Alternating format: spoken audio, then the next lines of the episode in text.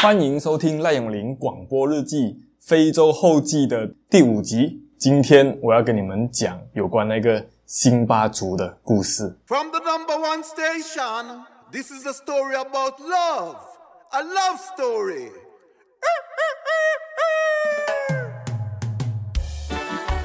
如果你今天看的是 YouTube 的话，那你自然就明白了。但是如果你现在听的是 Podcast 呢？我想要跟你讲，今天这一集是有呃影片的版本的。他们说这个世界上啊，有分成两种思考模式的人哦。第一种是文字思考模式的人，另外一种人呢是影像思考模式的人。我觉得我很标准，就是影像思考的人。不知道跟我以前读设计的是不是有某种程度上的关系？什么叫做以影像思考的人呢？比如说。画面呢？我看过的东西啊，对我来说那个印象是非常深刻的。我可能可以记得我第一次跟你约会的时候，你身上穿什么衣服。我可能会记得我们去过哪里，做过什么事。我会记得你讲过什么话。我会记得当下每一种的感觉等等，我都记得可以相当的清楚。我觉得这个是我认为啦，用影像来思考的人他的一个比较优势的地方。但是我们这一种人呢？如果刚好你也是，你肯定会明白的，就是呢，我们没有办法记得别人的名字。我可以记得你的脸，我看过你，我就知道我当时在哪一个地方见过你。但是你的名字，不管你跟我讲多少次，我跟你说，我记人的名字哦，顺序是这样的。你跟我说你叫某某某的名字之后呢，我就会往脑中就想象我把你的名字写出来的那个画面，然后我要记得这个画面。我才会记得你的名字。可是我一直实验到目前为止啊，三十几年了，我一直觉得这个方式 没有很有效。所以如果被你抓到我叫不出你的名字，你要相信我，我绝对没有不尊重你，就是我的脑没有办法让我记得名字，那一定是要在多几次的互动交流之后，诶，我很自然就会把你的名字记起来了。但是除了影像记忆的模式，还有文字记忆的模式，我觉得另外一个记忆点对我来说是很深刻的呢，就是味道。我常常会在闻到某个相关味道的时候，就会很立刻连接起来我对于这个味道当时发生过的的回忆，那个速度是很快的。我举一个例子，你们肯定就能够明白，比如说。你有去逛过 IKEA 吗？IKEA 里面不是会有一个他们很经典的一种，有点像木或者新的家具或者是油漆等等组合在一起的一个很特殊的味道嘛？当然，那个味道也不是说只有 IKEA 有，你去到任何的家具店有可能都会闻到。但是，我们就把它叫做 IKEA 的味道好了。那有一天，如果你去到别的地方，你又闻到这个味道的时候，你就会立刻想起啊。这里是 IKEA，你就会想到你什么时候去的，你跟谁去，当时发生什么事，你吃了什么东西，朋友讲了什么话，发生什么趣事等等。这个就是我所谓味道对我来讲记忆很深的的那个原因。那为什么会扯这么远呢？如果你刚刚才看完影片的话，你就知道我那天早上醒来啊，在那间饭店吃早餐的时候呢，因为他们是在一个等于就是森林里面呢、然后又有树的味道、泥土的味道，又有人煮东西的味道，又有早晨的味道，这几个味道结合在一起啊，我就立刻想起我婆婆家的味道。我觉得那一种突然间的连结啊，那让你想起以前的事情的这种感觉啊，是我很喜欢的。嗯，如果你有在看我平时其他影片的话，你一定会看到有一集。是我那时候去日本的冲绳嘛，然后骑脚踏车环岛一圈。你还记得其中一个晚上吗？我那时候一个人，太阳已经下山了，已经天黑了，路灯好像没有路灯，路上没有路灯，而且是山路。那时候我骑脚踏车骑得很辛苦嘛，每一公尺变得比比平时难走，真的是用，真的觉得用自己最后一口气，真的才骑到了民宿的门口。然后那个民宿的老板娘啊。看我累到半死，他就送上了一杯热茶，绿茶吧。可是他那个绿茶的口味很特别，他在里面加了一点的姜片，所以喝起来就是一个有姜片味道的绿茶。那一个味道，如果你问我现在有记忆吗？老实说，我没有记忆，我已经想不起那个味道是怎么样了。但是我非常确定，如果在这个人生的任何一个时刻，如果有一天我又喝到了一个同样有姜片味的绿茶，那个特殊味道，我一定会立刻的辨别出来，而且我也会立刻的想到很多当时我在岐山路的时候的过程。我觉得这个就是，我觉得味道对我来讲很特殊的一个连接。但是我绝对相信，我不是世界上唯一这一个人，你们肯定也会有这种经验。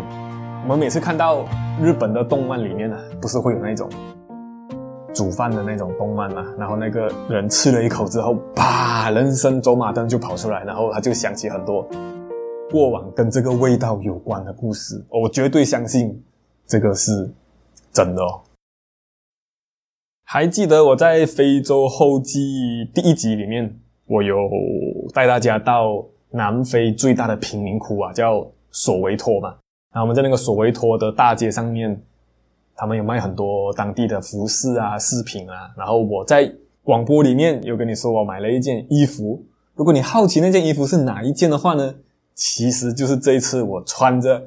去跟辛巴族人互动的那一件很有民族风味的衣服啦。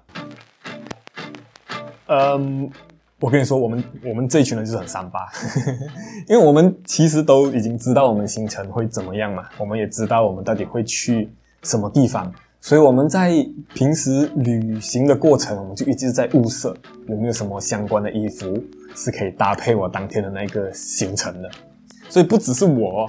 我今天要带你们看看我的其他旅伴们，你可以看看他们平时穿衣服的样子。我们就看今天我们去辛巴族这个就好了。你可以看到，像我、拉萨还有 N，我们都想要穿的比较民族风一点。我们想要有一种到那个地方可以跟当地的人，诶，好像有点可以融入的元素，然后一起拍照、一起合照这样。所以你看，我们三个人穿的衣服都有一种民族风，要么编织的，要么可能彩色吧，或者是一些图腾等等的。这个是我们的出发点。可是如果你影片中你看得很仔细，你就会发现柯同学的出发点跟我们不一样哦。我觉得他想要表达的是，就是一种他是超级名模，他就是一个时尚达人。然后今天跟着 Vogue 的团队去到非洲的这个族群里面。然后他穿着一个超级时尚的衣服，跟旁边的人非常有突兀感，然后来来体体体现出他那种时尚大片的感觉。我觉得，我觉得他那一个出发点相当的相当的成功，我很喜欢他当天那一种呈现出来的感觉。那我会提到这里呢，其实是想要跟你们说，你接下来看我的非洲自驾的这个影片啊，你真的是可以多去看一看我们每个人。尤其是女生为为为主啦，你可以去看看她们穿的衣服，其实每一天都是精心挑选的。我们同团的女子们其实都很用心在打扮哦。我跟你们讲过啊，我们这趟自驾，呃，从 A 点到 B 点之间，随便一开都是可能一两百公里的嘛。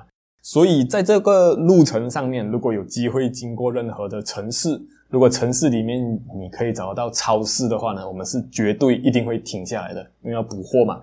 买什么呢？买水啊、零食啊、饼干啊、食物啊这些最基本的东西。所以今天我们要前往那个辛巴族的村落的路途中啊，然后我们就发现了那个超市哦。我们今天在逛那那个超市的时候呢，我们就就就在挑东西买东西嘛，突然间就出现了一个让我们这一团人都很。兴奋的画面，用“兴奋”这个词来讲，可能怪怪的啦。呃，但是我要讲的就是，我们就看到一群呃四五个非洲的女生，就穿着她们传统的服装嘛，就是上空，然后只只只围着一个像布的围围巾、毛巾，就出来买东西了。我们看到的时候就特别特别的兴奋。当地人包括他们自己都很坦荡荡啊，就有一种见怪不怪的感觉。可是我们因为是外来人嘛。我们就看到的时候就就觉得哦，很很新鲜，很好奇。可是我们因为有点害羞，老实说，我们真的有点害羞，太想跟他拍照了，当然也引起了他们的注意啊。所以我们的旅伴就直接上前跟他说：“请问，我可以给你们拍照吗？”我觉得对于那几个非洲女生来讲啊，她大概就觉得，哼，是一个赚小费的好时机，又或者她会觉得，又是一个见怪不怪、没有见过世面的游客吧。好好好，我就跟你拍照。所以我们付了他一点小费之后呢，他就很很开心一起跟我们拍照。但是拍照的时候，他们算是自然的，因为就站着不动嘛，拍张照片就好了。可是因为我朋友开始帮我录影之后啊，大家发现是录影的时候，就开始有点诶不自在，有点尴尬，不知道要讲什么，所以才会变成你影片里面看到那个很尴尬的阶段。但是我现在后来想一想哦，因为我们是在他逛完超市时候出来跟他拍照的嘛，我现在仔细想，我发现他手上也没有拿任何东西，他好像不是来买东西的，他会不会其实这个是他？上班的方法，他就是来这里跟大家拍照收小费啊。那我们拍完照，他们送走了之后呢，我们就移驾到旁边，就因为有看到很多当地人在摆摊卖首饰，我就说他们也是辛巴族的那一群人啊。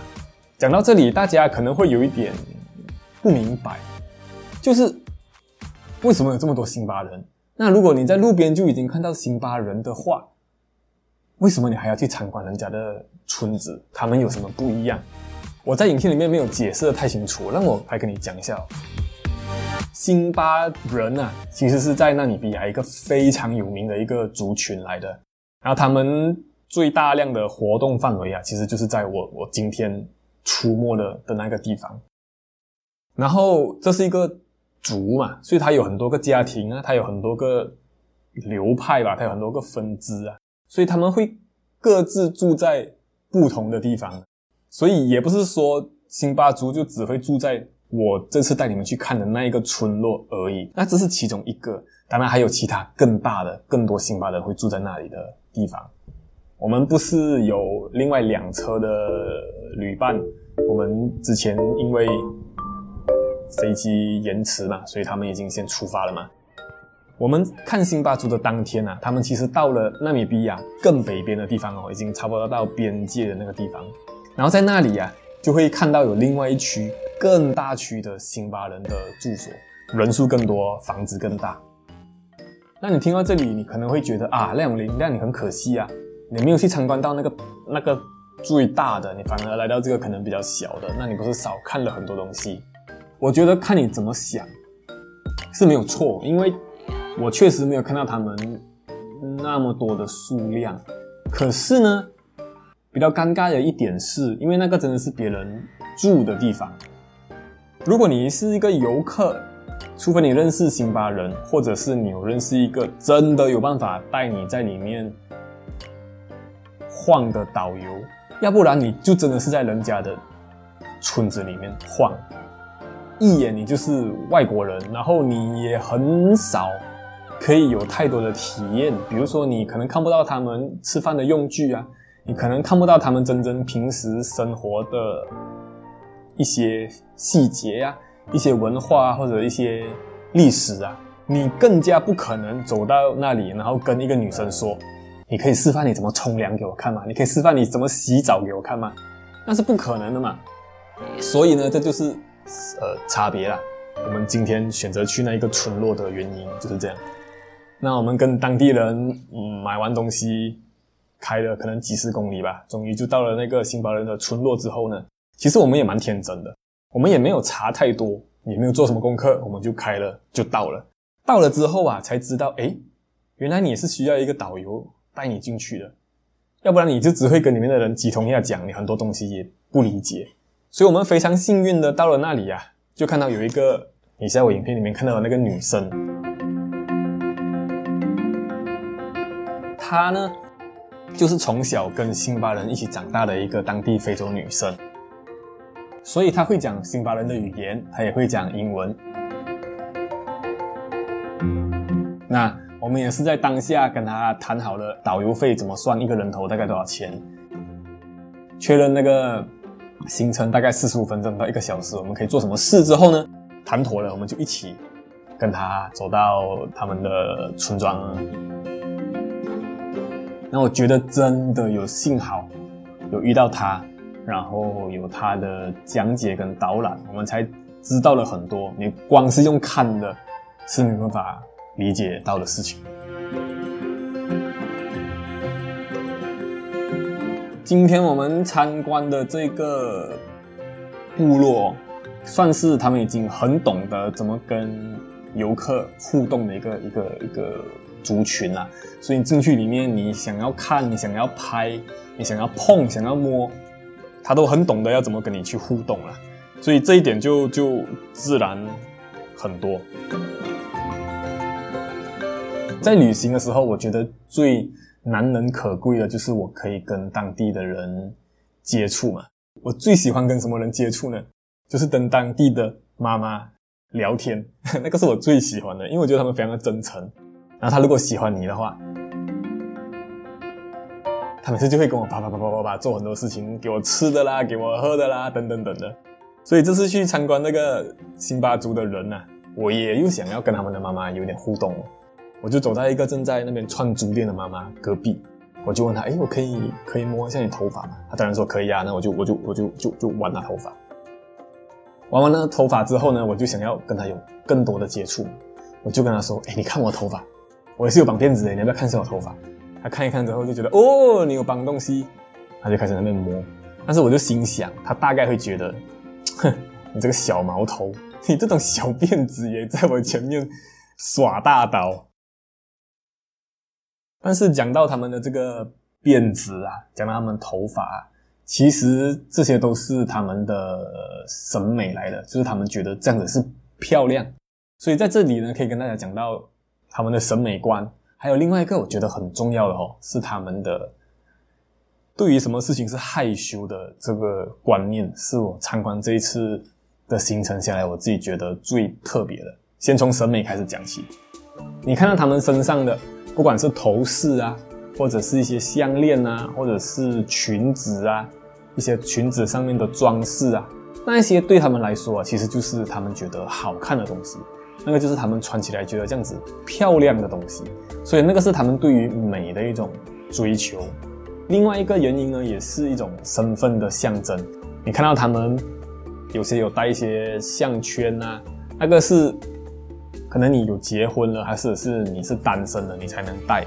然后有一些手上的圈，或者是腿上的圈呐、啊，那些其实是代表说，可能你生过几个孩子啊，那你就可以戴几个圈这样。所以你不要看他们这个民族服饰，不是只有美而已哦，其实它要表达的是有很多个层面的东西。这是审美嘛？那我想要跟大家说另外一个，我觉得我比较惊讶的是对于害羞这件事情。你看哦，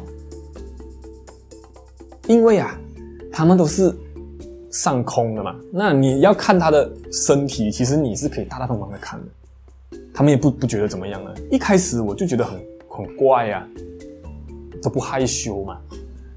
然后一直到那个女生她要示范她怎么洗澡的时候啊，我就发现一个很奇特的事情，因为她穿着裙子，然后当她准备要表演的时候啊，他就坐下来嘛。可是他坐下来的时候呢，他很讲究哦，他的脚啊是闭得紧紧的。那他一直调整自己的裙子，为什么呢？因为他要确保自己没有暴露，没有走光，所以他把一切都整理好之后呢，他才开始示范嘛。我当时有一个很坏的想法，我事因为我事后才了解，我当下我就想，你上半身都已经镂空。那你你你下半身为什么你要你要这样扭扭捏捏的遮这么久？然后下一秒我才明白，对啦，因为这就是观念的不同啊。像我们在海边，如果你看到一个男生没有穿上半身，那你还是觉得很自然呢、啊。但是他如果在当下要脱裤子给你看，你就觉得诶怪怪的，他好像走光了。所以我觉得这个也是他们心中对于这种这种观念的问题咯。裙子还是要好好保护的哦。这个是我当下我学到一个很重要。这事情，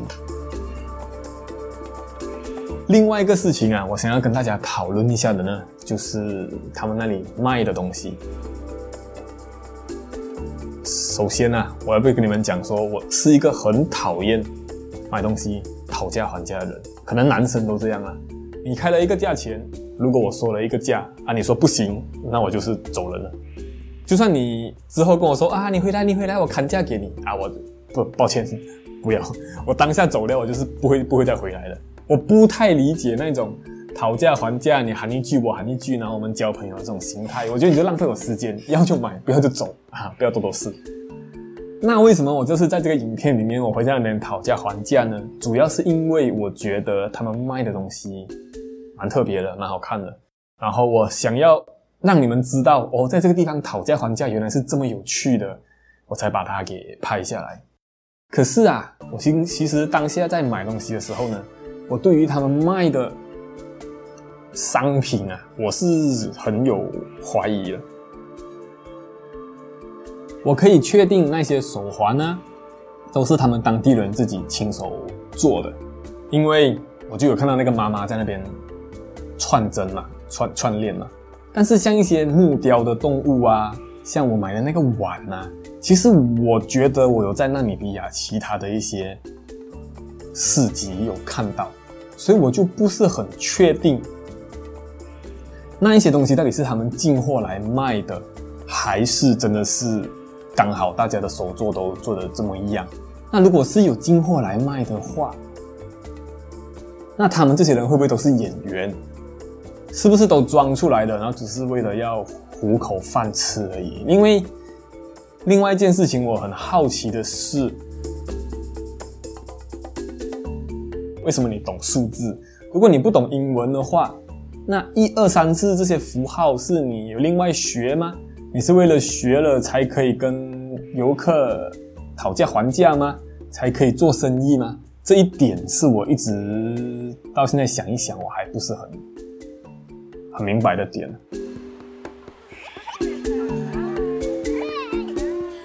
我们出来旅行啊，其实跟我们对接的很多人，比如说导游啊，或者是饭店的人，或者是餐厅啊，或者是领队啊，其实大家都是在上班的人嘛。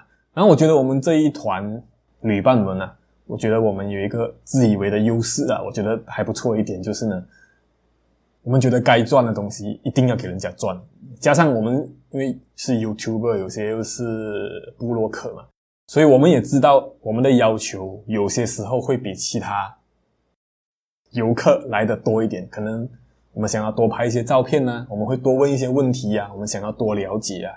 所以我们参观完出来之后啊，我们的小费是给的蛮足够的。你怎么知道足够呢？就是他收到之后，他是那种 Thank you，然后一个一个给我们。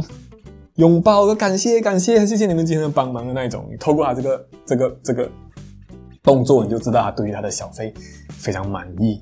然后我觉得幸好我们途中不是一个奥客，然后我们也没有占别人便宜，然后我们小费也给很足够，所以我们车子在坏掉的时候啊，我们才不至于那么紧张。我当然不是说他们这种人见钱眼开，你给钱他才帮你，绝对不是，因为他们呢则是很友善的人。但是我就觉得幸好我们不是坏客人，我们不是 OK，要不然你想象一下，我们的车子就这样子坏在这个非洲草原当中，晚上又要到了，如果没有一个人来帮忙的话，我们卡在那个地方会是一个多么多么恐怖的事情。我们的车修好了之后呢，我们就一路开往我们当天住的饭店啦，然后才终于跟我们那一辆车。失散的旅伴终于就汇合在一起了。接下来的行程呢，我们将会就一起行动。今天晚上好好休息之后呢，明天我就要带着大家从非洲大陆一直往他们的海边开过去哦。这个路程也是好几百公里。我们一般对于非洲的想象啊，就是草原嘛、树啊、泥土嘛。那大家可能不会对非洲的海边。有太多的既定印象，所以如果你好奇非洲的海边到底会什么样的感觉，他们的文化、他们的风景、他们整个氛围会有什么不同的话，那就请大家继续收看下一集的赖永林影像日记，拜拜。